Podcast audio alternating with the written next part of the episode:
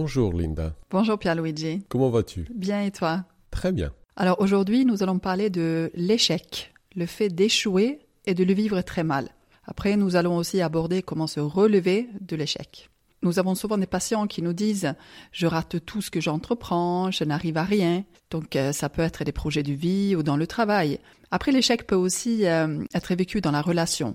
Par exemple, suite à la rupture, la personne elle dit ah, j'ai échoué la relation, je suis un raté. Alors voilà, on le sait tous, on peut évidemment échouer à de nombreuses tâches, mais c'est quoi l'échec? Alors l'échec c'est le résultat négatif d'une euh, action la personne met en place une action avec une intention, mais l'action ne réussit pas et par conséquent, il y a l'échec. Donc l'échec est la conséquence de vouloir faire quelque chose, se donner un objectif et de ne pas y arriver. En effet, se fixer un objectif, euh, se prendre le risque de ne pas l'atteindre. Il est donc fréquent et commun de ne pas réussir et du coup de se confronter à l'échec. Dans beaucoup de situations, l'échec peut déterminer une souffrance significative, peut-être exagérée, handicapante, qu'il est utile d'analyser.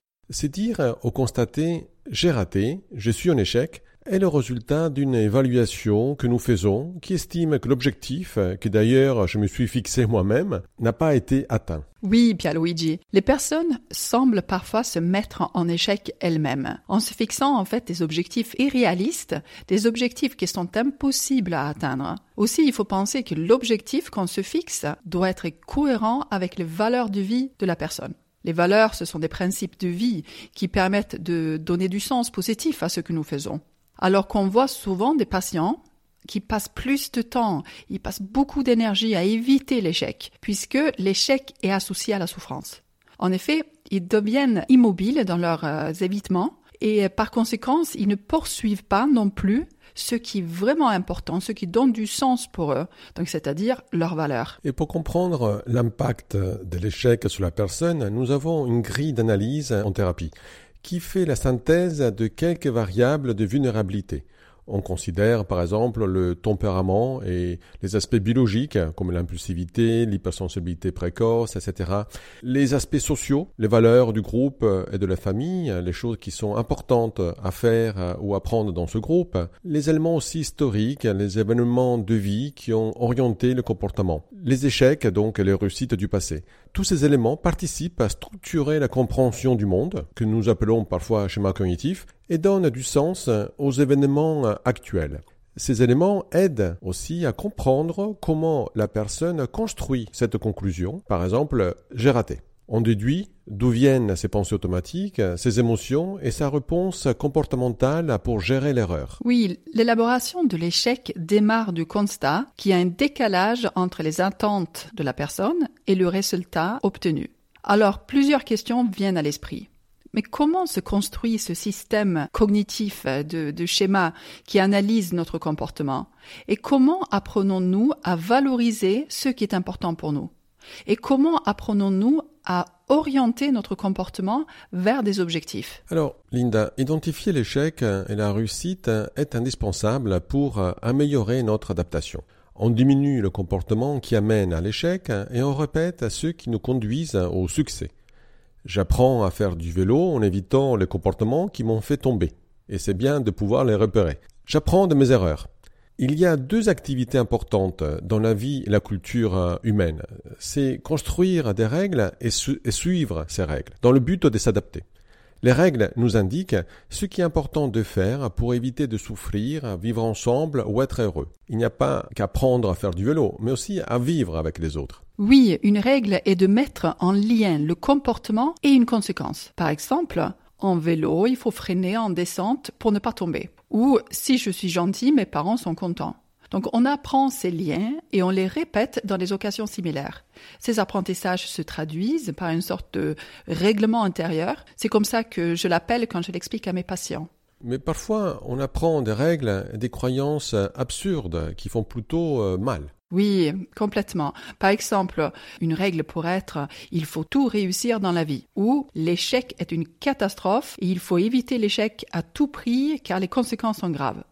ou ça pourrait être euh, se tromper est inacceptable, ou si je rate, cela veut dire que je suis nul. Euh, on voit que ces croyances, ces règles et attitudes font de l'échec quelque chose de difficile à vivre et influencent après le comportement. Oui, tout à fait, Linda. Les enfants apprennent très tôt à suivre les règles. Il faut être altruiste pour être approuvé par la communauté, il faut étudier pour avoir un travail, il faut travailler pour avoir une valeur. On suit les règles en raison des avantages, des contingences ultimes euh, ou des valeurs que cela représente. Et cet apprentissage se poursuit tout au long de notre vie. Les règles orientent les comportements donc vers les valeurs de la famille, de la société, et l'acquisition de cette compétence de comprendre, construire des règles est une partie de grandir dans une culture. Oui, les valeurs communes de tous et de la société. Par exemple, qu'il faut travailler, qu'il faut s'occuper de sa famille, qu'il faut être honnête, ou respecter la nature, sont donc à l'origine des règles et des conventions qui régissent les groupes et les relations entre les individus qui composent les groupes. Donc les règles construisent et orientent nos comportements. Les règles sont orientées vers des finalités qui correspondent à ce que nous apprécions, désirons obtenir, voire ce que nous considérons comme idéal. Aussi les valeurs déterminent l'impact de l'échec. L'échec a donc du sens en fonction de ce qui est important pour chacun de nous. Plus l'objectif est important, plus l'échec est douloureux. Oui, par exemple, quand l'enfant met en œuvre des comportements altruistes, les adultes lui disent que c'est bien, qu'il a bien agi, qu'il est bon. Donc son entourage exprime qu'ils sont fiers de lui, il lui sourit, par exemple. Donc ses parents lui font des câlins aussi et on lui donne euh, une récompense. En effet, il renforce, on dit qu'il renforce les comportements altruistes. Par conséquent, l'enfant, il a envie de, répéter ces comportements plus fréquemment. Ainsi, il réussit à satisfaire les exigences parentales et sociétales, par contre, quand il met en œuvre des comportements égoïstes, ben là, alors les parents lui disent que l'action est mauvaise et que lui, il est mauvais aussi. Ils lui montrent leur déception et des fois, ils le mettent aussi à distance. En effet, ils lui enlèvent des avantages. Tu n'auras pas de jouets. Le fait d'ajouter une critique ou de la désapprobation ou d'enlever un avantage s'appelle punition. Cette dernière sert à réduire la fréquence d'un comportement. Quand on critique une personne, c'est pour modifier son comportement. Si l'enfant craint de recevoir une punition et anticipe un avantage, il aura tendance à mettre en place le comportement désiré et réduire le comportement puni par les parents. Oui, mais il ne faut pas oublier que la punition est l'apprentissage de l'échec. L'échec est le constat que le comportement ne permet pas d'aller vers la valeur, donc vers le renforçateur, vers ce que la personne désire. Donc l'échec est associé à la tristesse car il y a une perte d'objets, de statut, de valeur. Il peut aussi être associé à l'anxiété, qui est l'anticipation du risque d'échec, mais aussi l'échec peut se traduire par la frustration, par la jalousie ou par la colère. Donc les parents, la société élargissent les renforçateurs qui définissent le succès et ces derniers rendent les comportements qui permettent de l'atteindre plus probables à apparaître chez l'enfant. Donc l'échec signifie qu'il faut améliorer le comportement pour obtenir des renforçateurs.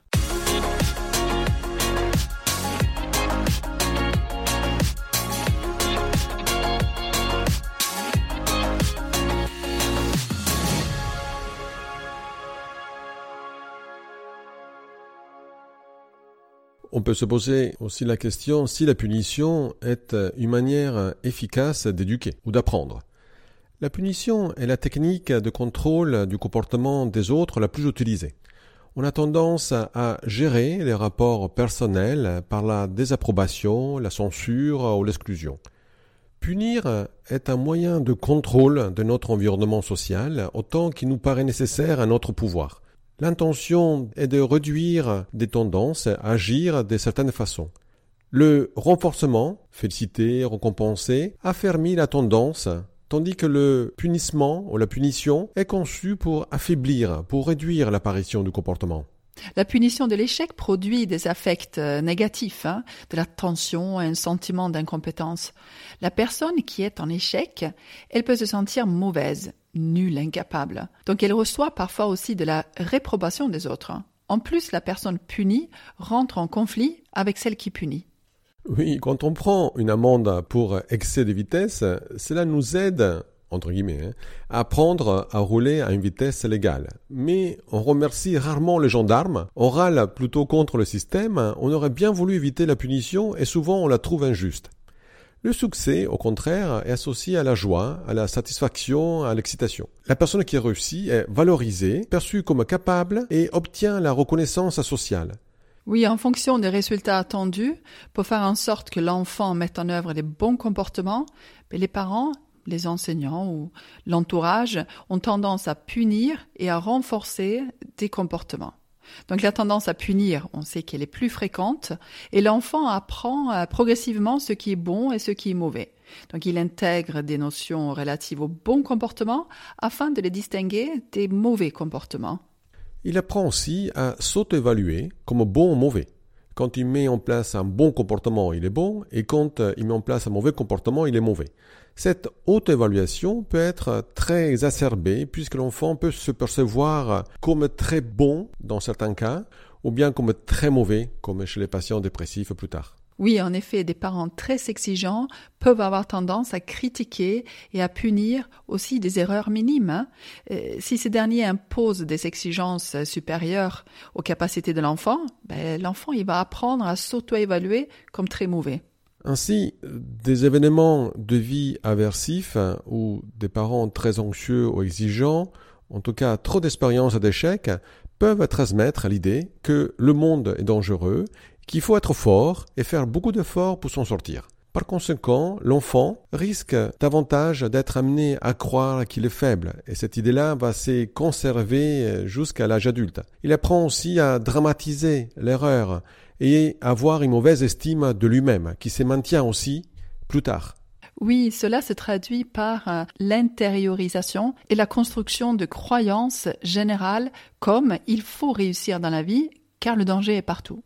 Ou il faut être parfait pour avoir de la valeur, ou il faut éviter l'échec à tout prix car si je rate, cela signifie que je suis nul, incapable et incompétent. Ou on peut aussi avoir des croyances comme se tromper est dangereux ou je suis faible. Notons que ces croyances, qui sont des règles impliquant un lien entre comportement et conséquences, sont aussi associées à une activation élevée d'émotions négatives. C'est pour ça qu'elles font mal, hein, s'il y a échec. Ainsi, croire qu'on est peu capable pour affronter les difficultés se traduit par une faible estime de soi. La personne devient hyper vigilante des erreurs et de tout ce qui peut indiquer que ça va mal elle s'obstine peut-être dans une quête de perfection à continuellement améliorer sa performance pour éviter d'être en échec. elle devient phobique de l'échec. Hein. Cela veut dire que la peur de l'échec devient plus handicapante que l'échec lui-même. Donc la souffrance face à l'échec a été conditionnée par l'histoire personnelle de punition. On peut dire qu'un schéma dysfonctionnel est né. Oui, tu as raison Linda. Les schémas, ces postulats aux croyances profondes sur soi, sur le monde, intègrent les éléments de notre histoire et notre tempérament, sont une synthèse de l'expérience passée, des influences familiales et sociales. Ainsi, les schémas sont des modules qui nous aident à traiter les informations rapidement et gérer notre comportement. L'utilité du schéma est de filtrer et sélectionner les stimuli à traiter, récupérer les informations en mémoire à long terme nécessaires à comprendre ces stimuli, gérer l'action, alimenter et organiser les informations stockées en mémoire à long terme de cette expérience. Cela permet d'apprendre, de sélectionner les comportements qui ont eu du succès la fois suivante. La personne a tendance à mettre en place des comportements similaires répétitifs parce qu'ils ont eu du succès dans cette situation-là. Donnons un exemple. Donc, un schéma qui augmente le risque d'échec est paradoxalement le schéma de perfectionnisme. Les règles sont présentes à des degrés extrêmes dans les préoccupations évaluatives perfectionnistes. Le perfectionnisme se caractérise par le cadre rigide de normes personnelles irréalistes. Donc ces dernières sont apprises dès l'enfance et s'illustrent par des doutes sur ses propres performances, des surévaluations des erreurs et une très grande sévérité envers soi. Donc le système de perfectionnisme filtre tout ce qui est signe d'erreur. Les préoccupations évaluatives du perfectionniste sont liées à une tendance à s'accepter uniquement lorsque les normes de perfection sont atteintes. Cette acceptation conditionnelle de soi qui se traduit par la croyance j'ai de la valeur seulement si tout est réussi, c'est manifeste probablement par une tendance à n'accepter que le succès mais pas l'échec. Oui, mais trop d'échecs doit induire un sentiment d'impuissance, n'est-ce pas? Oui, bien sûr. Si on se confronte trop fréquemment à l'échec, à une performance insuffisante, il y a le risque de développer des croyances d'impuissance. Oui, parce que l'échec active et alimente l'idée négative de soi, des émotions désagréables, des ruminations et pensées automatiques intrusives telles que je n'y arrive pas, donc je suis nul. Parfois, la personne sait plus quoi faire pour éviter de se sentir nul. Ne rien faire devient une manière de l'éviter, donc la personne se sent impuissante. Un exemple de système qui produit des évaluations d'échecs fréquentes et qui peut induire de l'impuissance apprise est le système scolaire français. Nous savons que les élèves français ne sont pas parmi les élèves les plus heureux en Europe. Certains avancent l'hypothèse que c'est à cause de la notation sommative fréquemment utilisée en France. Elle serait nuisible au bien-être des élèves, à leur capacité cognitive et à leur apprentissage.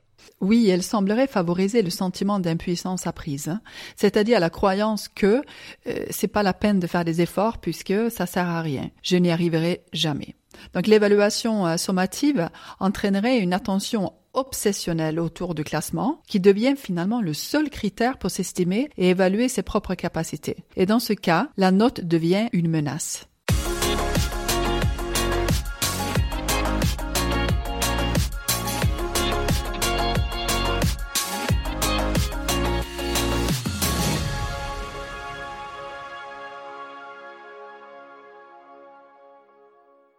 Nous avons parlé d'impuissance, de penser comme je suis nul, incapable. Cela est évidemment en lien avec l'estime de soi.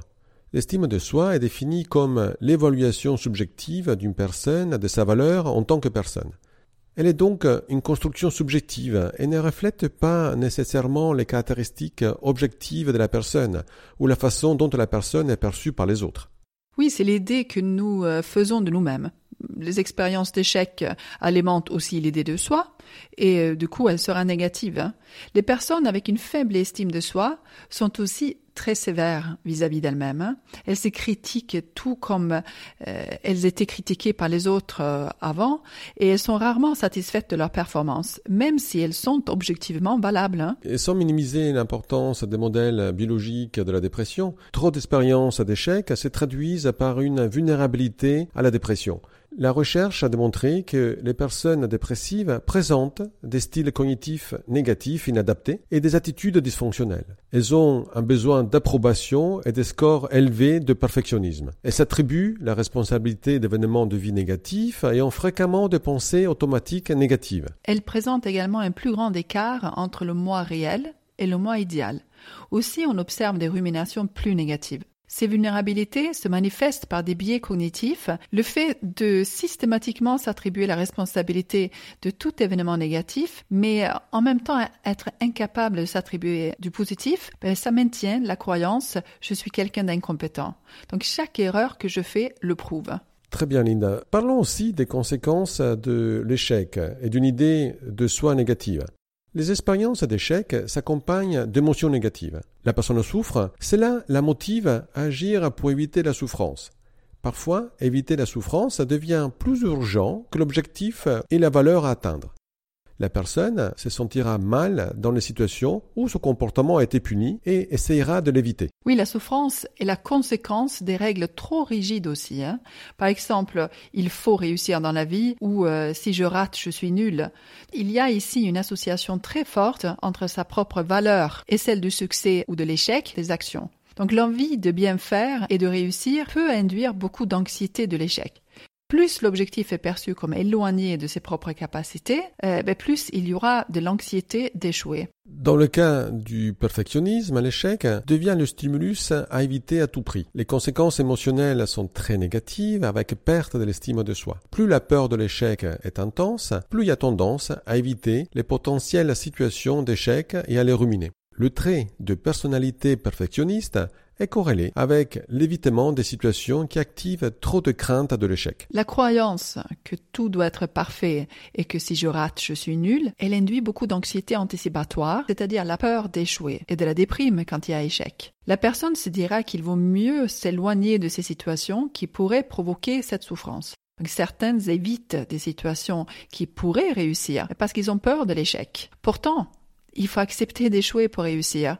Si on renonce à rouler en vélo parce qu'on est tombé, ben, on on fera jamais de vélo. Il faut souligner qu'on parle d'évaluation subjective. Parfois, il s'agit de personnes qui se sentent nulles après avoir gagné le match en finale de tennis parce qu'elles ont perdu un petit set. Un autre exemple, c'est celui des élèves qui ont peur de l'échec, ont aussi des scores d'estime de soi plus bas. En fait, ils sont plus sensibles au rejet euh, social et présentent des stratégies d'évitement lors de l'orientation. En effet, ils préfèrent renoncer à leurs ambitions juste parce qu'ils cherchent à éviter l'échec. C'est bien ce que les études nous disent, en effet. En particulier, les filles sont plus anxieuses que les garçons, et afin d'éviter la souffrance de l'anxiété scolaire, elles ont tendance à renoncer à un projet personnel, les filles sont donc plus négatives quant à leur capacité de réaliser des projets ambitieux et utilisent davantage des stratégies d'évitement et d'autosélection en évitant les filières le plus demandées, bien que leurs résultats scolaires soient meilleurs que ceux des garçons. Oui, et une autre stratégie d'évitement émotionnel est celle de la procrastination, qui est très déterminée, encore une fois, par l'estime de soi. Il y a un cercle vicieux entre l'estime de soi et procrastination. Plus l'estime de soi est faible, plus élevée est la peur de se confronter à l'échec. L'étudiant pourrait ainsi éviter de se confronter aux révisions afin d'éviter de se confronter aux pensées automatiques anxiogènes telles que je n'y arriverai pas, je suis pas bon et celles qui sont dépressives, euh, s'il y a échec, je suis nul et incapable. De plus, la procrastination évite à la personne de souffrir d'une attribution interne, donc de se dire échoué parce que je suis nul. Il pourra attribuer l'échec à des causes externes. J'ai échoué car je n'ai pas eu assez de temps pour réviser ou je ne me suis pas trop investi dans mes études. Alors comment remédier à ce système de croyances exagérées, à une évaluation très rigide et exigeante envers ses propres actions? Tout d'abord, l'identification de l'échec est utile lorsqu'elle permet à la personne de s'adapter et de se diriger vers plus de satisfaction dans sa vie. Le choix des objectifs et des valeurs doit être en lien avec les possibilités et les motivations à les satisfaire afin de garder une idée positive de soi. Tu as raison. C'est donner des objectifs extrêmes ou irréalistes, mais la personne a risque d'échouer souvent, ce qui induit un apprentissage aversif et une hypersensibilité à l'erreur une petite erreur devient une catastrophe. L'échec déterminera la présence d'anxiété et tristesse pathologique, perte de motivation et beaucoup de stratégies d'évitement qui éloignent la personne de ce qui est important pour elle. Résoudre la pathologie de l'échec signifie modifier profondément les croyances inadaptées et rigides de la personne. Oui, en thérapie, nous aidons euh, la personne à accepter la possibilité d'échouer, mais aussi d'apprendre à se définir des objectifs en cohérence avec ses besoins et non pas les exigences des autres. La thérapie, c'est l'occasion aussi de faire le point de ce qui est important pour soi dans la vie. Le patient se demande, mais qu'est-ce qui est important pour moi? Est-ce que mon comportement, mes actions m'orientent vers ce qui est important pour moi? Comment est-ce que je peux équilibrer mes actions vers différentes valeurs de manière à trouver le meilleur équilibre possible? Souvent, les patients évoquent le couple, le travail, les enfants, les loisirs comme des choses importantes pour eux. Alors, comment réussir dans chaque domaine et trouver le bon équilibre dans tous? Comment être satisfait au travail sans que cela vous empêche d'être bien dans le couple ou dans vos loisirs? Oui, le patient, il doit apprendre aussi l'acceptation de l'échec hein, et des émotions qui l'accompagnent. Les expériences d'échec activent automatiquement des pensées négatives et des émotions négatives envers lesquelles le patient, ben, il doit apprendre à ne pas forcément réagir. Ce sont des réactions émotionnelles conditionnées. L'expérience active la pensée d'échec, je suis nul, donc les pensées ne sont que des images mentales et parfois on confond le dessin d'une araignée avec une vraie araignée. Enfin, le patient peut travailler sur sa manière de construire l'évaluation de l'échec. Je suis un échec, je suis nul. On lui demande sur quels éléments il se base pour le croire. En effet, c'est bien lui qui juge les choses de cette manière. Est-ce que ces exigences ne sont pas exagérées, irréalistes et inutiles? En quoi, par exemple, il faut travailler pour avoir de la valeur? Est une croyance utile aujourd'hui qui subit le chômage?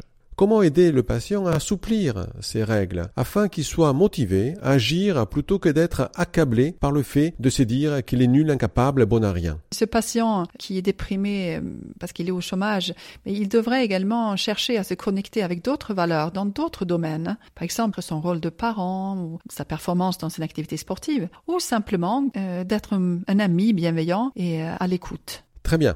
Donc euh, ce travail devrait permettre aux patients de devenir plus résilients et orienter davantage sa vie, non pas vers ceux qui lui évitent l'échec, mais vers ce qui le rend heureux en acceptant la possibilité d'échouer et se relever, encore et encore. Très bien, Pierre-Luigi. Moi, j'aime beaucoup ce travail sur les valeurs avec euh, les patients. Donc voilà, nous espérons que toutes ces réflexions sur comment aborder l'échec et comment s'en relever vous ont été utiles et nous sommes évidemment à votre disposition pour euh, répondre à toutes vos questions. Je profite aussi pour remercier toutes les personnes qui nous contactent après chaque épisode. Votre feedback est très précieux. Donc voilà, nous avons terminé pour aujourd'hui. Je te remercie Pierre-Luigi. Merci Linda. Et je te dis à la semaine prochaine. À la semaine prochaine et au revoir à tout le monde.